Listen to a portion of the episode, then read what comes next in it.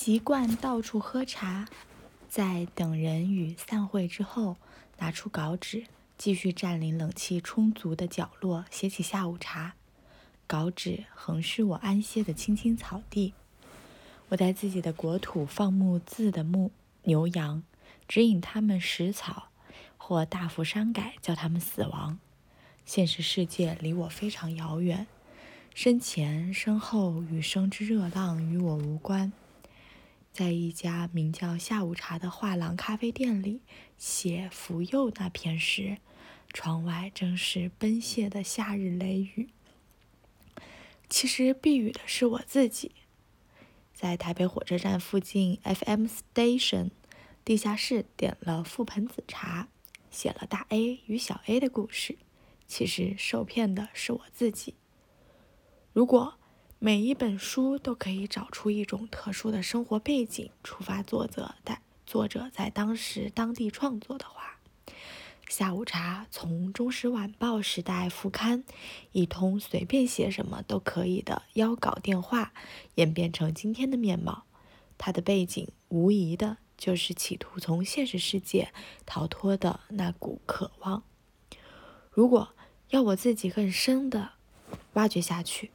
为什么写成茶的散文及短篇，而不是别的题材杂文？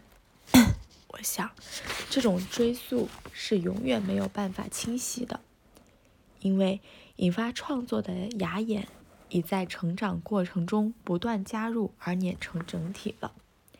当然，我还是可以回想到几桩跟茶有关的往事，既是往事。自然是同治时代的上古史了。我们乡下不喝茶，冬瓜茶与麦茶除外。平时渴了，捧井水喝几口，或摘几粒番茄吃。只有初一十五，供奉青果时，泡壶小茶酌在神案上的杯子里。我以为茶是给神明喝的，用的茶叶是五老坑出产的。这也是后面才知道，原来蜜饯与茶叶都是南阳平原的名产，这么好的匹配我都辜负了。有一回，阿妈的脚趾头因长期浸泡甜水里，疼痛不堪。据说嚼碎的茶叶塞在指缝可以治愈。她丢一包茶叶给我，叫我嚼。我坐在棉床边的板凳上。他躺在床上，伸出十只不规则形的脚趾头，我嚼烂一口就塞一缝，每塞一缝我就叫他夹紧，他老是夹不紧，茶屑掉了满地。这不能怪他，谁有办法叫脚趾头两两夹紧的？总之，为了塞住那八个缝，不知嚼了多少茶叶。只记得祖孙俩大功告成时。我冲到井边猛灌水，那满口麻涩的滋味让我一直打抖，像鸡同。真正看到茶园是上了初中，我那我们那班是很奇怪的班。我认识的第一位山地同学给我很好的印象，她非常美，大眼睛，白皙皮肤泛着一抹自然的粉红，平日羞答答的。唱歌又相当悦耳，我想，那种嗓子是山神赐给他们的，以便在深山里相互对答。他每天必须花七个钟头上下课，走路下山，提鞋渡河，走路到小村里，踩脚踏车到学校。他的功课怎能好？但他仍然受到喜爱，因为他的书包里装的番石榴、泵干、金枣。红肉里比课本还多。我们那班其实可以组个杂货店，他卖水果，有人卖他的阿姆特制的萝卜干，我卖扫把。他的水果老是有一股特殊的香草气，一问才知道出在书包。他的书包一到采茶季节，便成为到处打零工的茶叶篓了。然后他带我们到他的山上去，穿过小村，停好脚踏车，走路渡过一条两岸全是黑白石头的河，走路上山，随手摘金枣吃。他说：“那是一片，那一片就是茶园。那时太阳蒸蒸，我觉得整片山坡都在起伏，企图翻身，冒着白烟。我一定被他的山神给震慑了。那绿的波浪温柔且静好。”在夏日禅思中，像一首充满回音的山地歌谣。然而，我还是没喝到茶，仍旧眷恋独处。在市中心的酒楼，常常把百叶窗拉密，与世隔绝的手势，回到自己，裸足下田，在稿纸上，我翻阅茶经，想象陆羽的面貌。到底什么样的感动让他写下中国第一本有系统的介绍茶艺的书？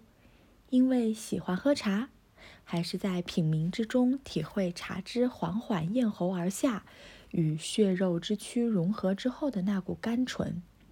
饮茶需要布局，但饮后的回甘却又破格，多么像人生！同一个杯，同一种茶，同一式泡法。饮在不同的喉里，冷暖浓淡自知，完全是心正功夫。有人喝茶是在喝一套精致而考究的手艺，有人握杯闻香，浇地清浊之气；有人见杯即干，不是静德修业，专爱消化排泄；有人随性，水是好水，壶是好壶，茶是好茶。大话浪浪，半睡半醒。茶之一字，诸子百家都可以注解。我终究不似陆羽的喝法，我化成众生的喉咙喝茶，当然也不如李白东坡才情，焚香小坐，静气品茗，给茶取个响亮的名字：仙人掌茶、月兔茶，满座皆叹服好茶好名姓。谁晓得二位高士安什么心？仙人掌嘴，月兔杵臼，我倒觉得嬉笑怒骂，嬉怒笑骂。所以，既然下午喝茶，且把手艺拆穿，杯壶错乱，道可道，非常道，至少不是我的道。我只要一刹那的喉韵，无道一身轻。喜欢读茶名，甚于赏壶。茶树管它长成什么样，其实都是枝枝叶叶，本来无名无姓，人替它取了名，是拟人化了。不管名字背后代表它的出身、制造过程，亦或冲泡时的香味，总是人的自作多情。反正人就是霸道，喜欢用建构社会、解释生命的一套逻辑转嫁在茶身上，必要时还要改良品种，所以茶也有尊卑高低了。我既然写茶，自然无法避免使用现有的茶名，这是基础语言。但我纯粹想象，用旧躯壳装新灵魂。哎呀，几乎天天喝茶，通常一杯从早到晚只添水不换茶叶，所以浓烈，浓烈，浓烈是早晨，清香已到中午，淡如白水，何该熄灯？就寝，喝茶顺道看，喝茶顺道看杯中茶，蜷缩是婴儿。收放自如，到了豆蔻年华，肥硕竟是肥硕，既是阳寿将尽。一撮叶，每天看到一生，看久了，说心花怒放也可以说不动声色亦可。平日逛街，看到茶店，总会溜进去，平白叫几个生张熟味的茶名，也很过瘾。很少不买的。买回来首先毒品，乌龙茶好比高人，喝一口既能指点迷津；花茶非常精灵，可惜少了雍容气度；冰的柠檬红茶有点志不同道不合，可夏日炎炎，他是个好人；白毫乌龙耐品，像温厚而睿智的老者。加味茶里，薄荷最是天真可爱，月桂有点城府，玫瑰妖娆。英国皇家红茶，恕我直言，镀金皇冠。还是爱喝中国的茶，情感特别体贴。铁观音外刚内柔，佛手喝来春暖花开。釉茶苦口婆心。至于陈年普洱，好比走进王谢堂内。蛛网恢恢，疏而不漏。龙须茶真像圣旨驾到，五脏六腑通通下跪。喝茶也会茶醉，在朋友的茶庄，说是上好乌龙，到了第七泡，喉鼻畅通，满腔清香，竟会竟会醺醺然，走路好像误入仙人花院。可见七挽歌绝非子虚乌有。既然茶不拢嘴，嘴不挑茶，有些滋味就写入文章，不见得真有其人其事，只不过从茶味中得着一点灵犀，与我内心版图上的人物一一应和，我在替舌尖的滋味找人的面目而已。这样的写法也可以说看不出跟茶有什么瓜葛。话说回来，这是我的喝法，有何不可呢？况且，真正让我感兴趣的不是茶的制造或茶艺，是茶味。茶不能缺少壶，犹如夏意不能无棋。原先也打算玩壶，一来两手没空，二来玩不起。溜到茶店门口，隔着玻璃监狱给壶探监；要不上好友家，要不上好友家，搬把凳子，打开柜子，把他收购的壶挪到桌上研究研究。老实说，不轻。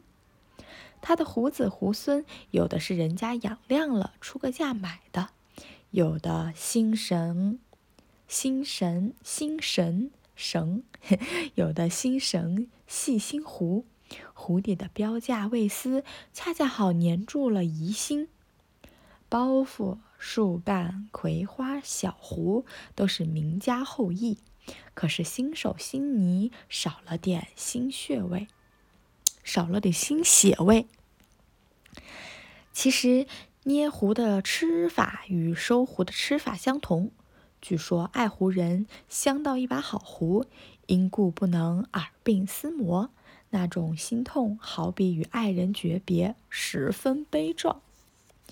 我那朋友是属于沿路娶妾的，我是不依白丁，不为情困，专爱眉来眼去。所以文章里的茶具都是弃而不弃。或许深谙茶道的高手。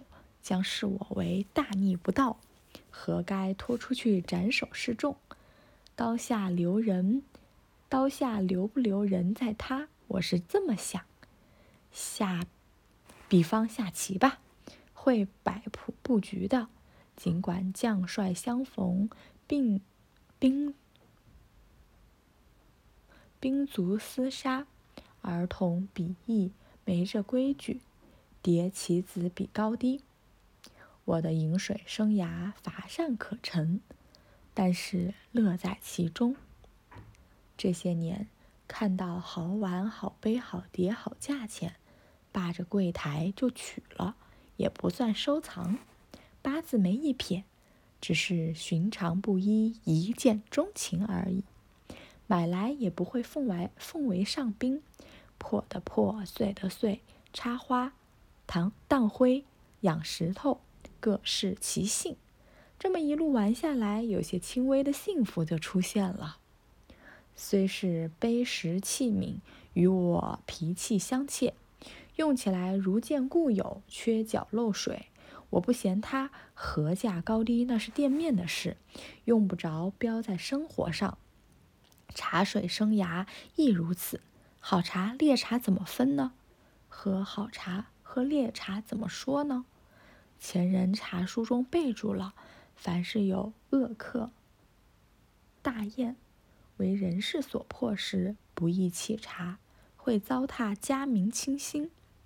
这话有道理，所以待茶是最好的逐客令。一盆水打死客人，啊，一杯水打死客人。言外之意是，茶喝完了，您请回。若是薄云小雨天气，窗外竹树烟翠，花苞花含苞，人悠闲，案头小灯晶莹，此时净手沏茶，就算粗茶，就算粗茶配了个缺角杯。引来也格外耳聪目明。所谓佳茗，在我看来既是茶壶人一体，所以我随心所欲饮茶。然后我回到自己安静的自己，记起禅师的叮咛：吃茶去，煮水沏茶。深夜的街道偶有叫卖声音。像梦境边缘的寻耕人，白日的喧嚣已随风而逝，变成遥远的过去。我会单纯的喝着茶，想或不想，写或不写，存在或不存在。茶吃完了呢，洗脖去。一九八九年四月。